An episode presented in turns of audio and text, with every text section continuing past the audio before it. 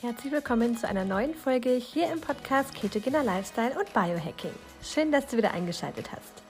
Heute erfährst du alles zum Thema Abnehmkiller Stress. In der heutigen Podcast-Folge gehen wir auf die Zusammenhänge zwischen Abnehmen und Stress ein. Was Stress für eine Kettenreaktion auslösen kann und was für Stressoren es gibt, die du womöglich gar nicht auf dem Schirm hast, erfährst du in der heutigen Podcast-Folge. Ganz viel Spaß beim Zuhören!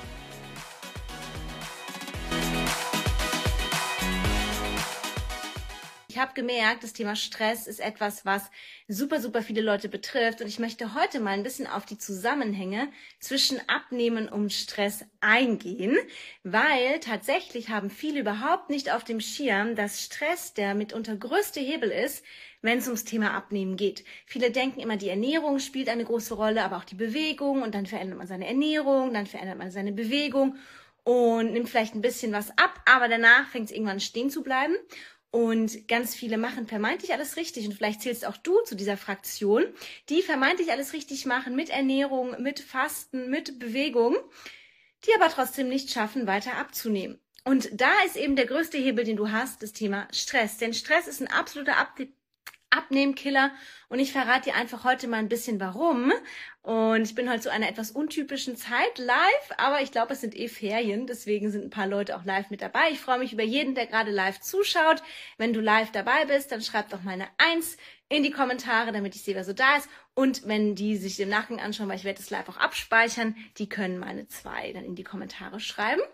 Und genau, starten wir doch direkt mal einfach mit dem Thema Stress. Ähm, Stress hat viele Gesichter, denn Stress ist nicht nur das, was wir als offensichtlichen Stress sehen, nämlich Stress auf der Arbeit, vielleicht in der Partnerschaft, äh, die Kinder, die einen stressen oder auch die Familie oder einfach, weil viel zu tun ist.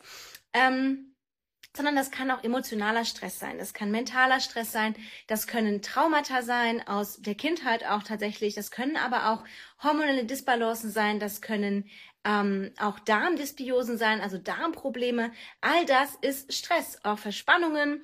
Ähm, das sind alles Stressoren, die bei uns im System wirken können. Und tatsächlich ähm, sind das auch welche, die wir oft nicht auf dem Schirm haben. Ja, aber das ist Stress. Stress ist Stress. Der Körper kann tatsächlich nicht zwischen den verschiedenen Stressfaktoren, der Stressformen unterscheiden, sondern für ihn ist Stress Stress. Und äh, Stress ist eine natürliche Reaktion des Körpers. Also er hat ähm, einfach Stress ist etwas, was, für, was fürs Überleben notwendig ist. Das heißt, der Körper kann eben mit Stress und mit der Ausschüttung von Cortisol bestimmte Prozesse triggern, die unser Überleben sichern. Ähm, am Ende sind wir äh, nichts anderes als moderne Steinzeitmenschen. So ist es einfach. Und deswegen sind unsere Körper immer noch auf ähm, Leben und Tod getrimmt. Das heißt immer noch aufs Überleben. Das heißt, der Körper versucht alles, um dich am Leben zu halten. Und dafür hat er verschiedene Funktionen, die er eben zu Rate zieht und die er aktiviert, wenn es um die Wurst geht und wenn es darum geht, zu überleben. Ja, und das ist etwas, dagegen kommen wir nicht an, denn unsere Körper sind einfach so gebaut, sind aus der Evolution her so entstanden, haben unser Überleben bis heute gesichert. Nur heute ist eben der Stress, den wir haben, ein bisschen anderer als der, den unsere Vorfahren hatten, wo auch eine Cortisolausschüttung tatsächlich ähm, wichtig war. Cortisol ist nämlich das, was ausgeschüttet wird, wenn wir Stress haben. Das ist das Stresshormon und ähm, was uns eben dann geholfen hat zu fliehen oder ähm, auch teilweise sich totzustellen oder auch einfach zu kämpfen. Ja, nur hatten wir eben früher auch immer wieder eine Phase von Stress, die sich mit einer Phase von Nicht-Stress abgewechselt hat. Ja, also wir hatten dieses Auf und Ab.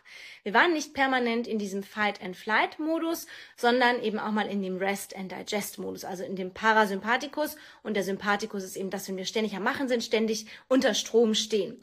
Ja, heutzutage ist es leider so, dass Stress bei vielen chronisch ist und dass eben mehrere Stressoren wirken.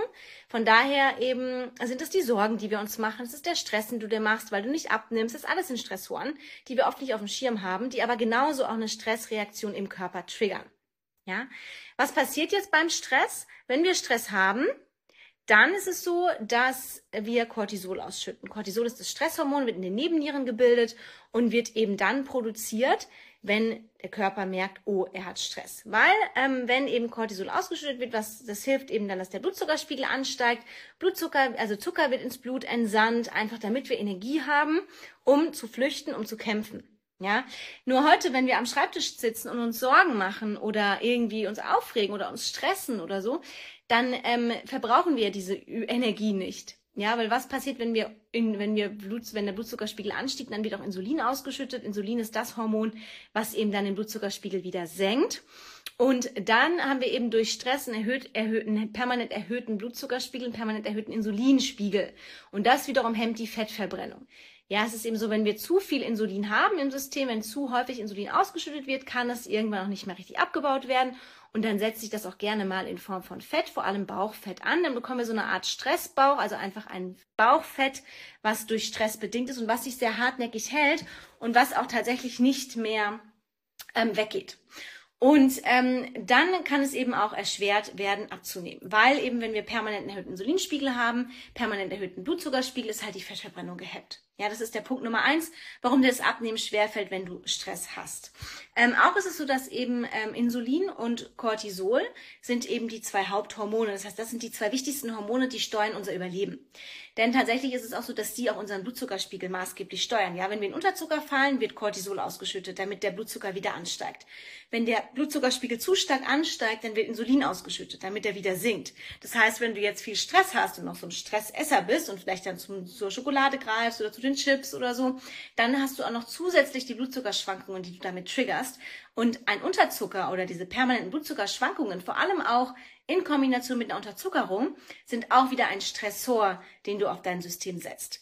Ja. Das heißt, das ist der eine Punkt. Deswegen ist es ganz wichtig, weil wenn das die zwei wichtigsten Hormone sind, sind das auch die zwei Hormone, die am ehesten die meiste Aufmerksamkeit bekommen. Das heißt, die meisten Nährstoffe oder fast alle werden dann zum Beispiel für Cortisol eingesetzt, wenn wir eben ähm, viel Stress haben wodurch die Bildung von anderer Hormone ein bisschen in Mitleidenschaft gerät. Das bedeutet zum Beispiel die Schilddrüsenhormone, die den Stoffwechsel steuern, die Stoffwechselfunktion auch steuern, die werden nicht mehr richtig gebildet oder haben eben dann ähm, Probleme gebildet zu werden. Auch die Sexualhormone Östrogen, Progesteron. Ähm, meistens ist es dann so, dass eben auch es zu einem Progesteronmangel kommt und eben auch zu einer Östrogendominanz. Das heißt, Östrogen ist stärker vertreten als das Progesteron in der zweiten Zyklushälfte bei uns Frauen, weil eben auch ähm, statt Progesteron gerne mal Cortisol gebildet wird. Warum? Weil Cortisol und Progesteron die gleich, das gleiche Ursprungshormon als Mutter haben, quasi als Dach. Das heißt, wenn wir jetzt viel Stress haben, nutzt der Körper natürlich die Nährstoffe dafür, um Cortisol statt Progesteron zu bilden. Ja, was passiert, wenn wir jetzt ein hormonelles Ungleichgewicht noch zusätzlich haben? Wir tun uns schwerer abzunehmen. Jeder, der vielleicht eine Östrogendominanz schon mal hatte oder hat oder jemanden kennt, der das hat, der weiß, diese Person tut sich schwer abzunehmen weil eben diese hormonelle Disbalance noch da ist. Zusätzlich, wenn die Schilddrüsenhormone nicht mehr richtig gebildet werden, kann der Stoffwechsel nicht mehr richtig funktionieren. Das bedeutet, wenn du jetzt eben viele Nährstoffe verbrauchst, um Cortisol zu bilden, was der Fall ist, wenn du viel Stress hast oder auch mentalen Stress oder all diese Stressfaktoren, die ich dir vorher genannt habe, ähm, wenn du jetzt noch zusätzlich äh, die Schiene fährst, weniger zu essen, weil du sagst, ich will ja abnehmen, dann hast du noch weniger Nährstoffe zur Verfügung, um die ganzen anderen Hormone zu bilden, die aber auch für den Stoffwechsel wichtig sind. Östrogen zum Beispiel ist auch sehr, sehr wichtig für die reibungslose Funktion, Funktion des Stoffwechsels. Also auch für den aktiven Stoffwechsel benötigen wir Östrogen. Wenn auch das unterbesetzt ist, dann hast du auch hier wieder Probleme. Also wir haben eine Wechselwirkung zwischen allen Hormonen und kann man sagen, Cortisol frisst mehr oder weniger den ganzen Hormonen alles weg. Ja, und deswegen ist es halt so, wenn du dann noch eben anfängst, auch weniger zu essen, dann bringst du den Körper nochmal in eine zusätzliche Stresssituation, weil er nicht nur zu wenig Nährstoffe bekommt und wir bei, einem, bei Stress mehr Nährstoffe benötigen, wir haben einen viel erhöhteren Nährstoffbedarf, weil der Körper viel mehr verbraucht, sondern du bringst den Körper noch zusätzlich in diese Hungersnot, dass er sagt, boah, wir haben zu wenig zu essen, Hilfe, und dann geht er erst recht in den Einlagerungsmodus und schüttet noch mehr Cortisol aus. Ja, es ist ein Teufelskreis. Du willst abnehmen, weil du Stress hast. Du fängst an weniger zu essen, was noch mehr Stress auslöst. Du fängst an mehr Sport zu machen, was auch wieder ein Stressor ist. Ja, also du steigerst dich da quasi rein. Ne? Deswegen ist es halt super wichtig, dass man die Hintergründe versteht, warum eben Stress so ein wichtiger Faktor ist, wenn es ums Thema Abnehmen geht und warum das ganz viele nicht verstehen und warum auch schlanke Menschen eine Insulinresistenz entwickeln können. Insulinresistenz ist, wenn eben zu viel Insulin im Körper unterwegs ist und dadurch eben einfach ähm, die Zelle resistent wird gegen das Insulin, weil Insulin hat die Aufgabe, die Nährstoffe in die Zelle zu bringen. Ja, also Insulin ist wie so ein Schiff und es wird aufgeladen mit der Nahrung, die du zu dir nimmst, ja, also mit den ganzen Kohlenhydraten, Fetten, Proteinen, mit den ganzen Nährstoffen. Und das Schiff fährt in den Hafen, in dem Fall die Zelle, und möchte eben da dann die Nährstoffe abgeben. Ja, das ist so ein Containerschiff und es lädt die Container im Hafen ab.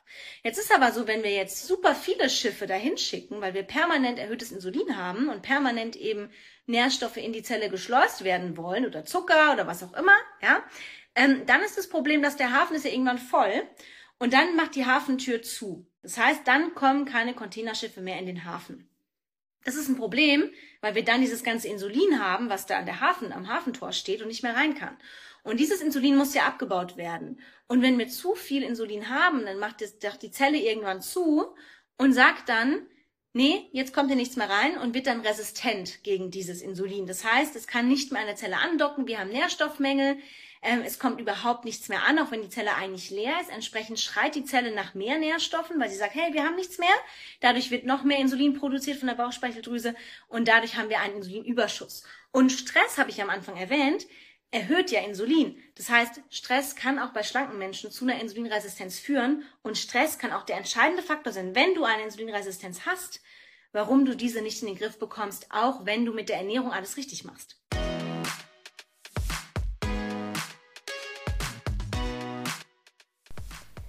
Du hast Lust bekommen auf die ketogene Ernährung? Wir haben für deinen Keto-Start eine kostenlose 7-Tages-Challenge erstellt. Alles, was du brauchst für deinen Keto-Start, sowie zu Beginn eine Einkaufsliste und Rezepte für jeden Tag zum Kochen. Außerdem bekommst du Zugang zu einer Community, die sich schon länger Keto ernährt oder wie du möglicherweise gerade beginnt. In der 7-Tages Hack Your Life Keto Challenge sind auch die beiden Coaches Florence und Andreas und du kannst deine Fragen jederzeit stellen. Den Link findest du in den Podcast Show Notes.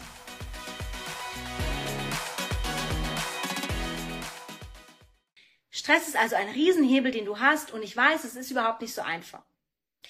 Wir alle haben Stress, ständig sind wir irgendwelchem Stress ausgesetzt und ähm, das ist auch einfach gang und gäbe in unserer heutigen Zeit leider.